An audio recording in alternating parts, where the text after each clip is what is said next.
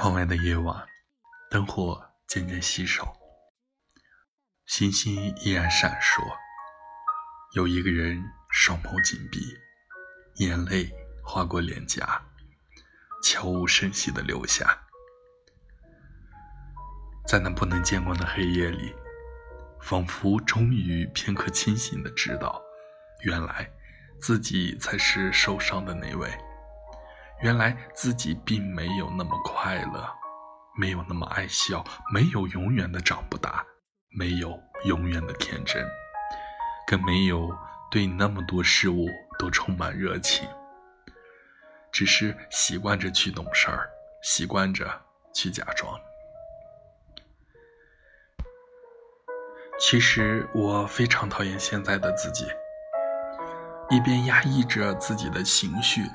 一边装作没事，一到深夜就彻底崩溃，天亮后还要微笑面对一切。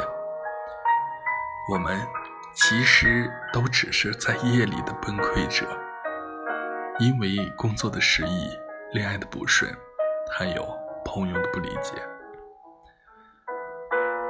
到了晚上，我们都不用再刻意去压抑了，也不用。再去担心哭的时候妆容会花掉，不用担心朋友同事的嘲笑，更不用再去害怕父母的关心。承认吧，我们都是在夜里崩溃的俗人，就让我们在黑夜里再做一回肆无忌惮的小朋友吧。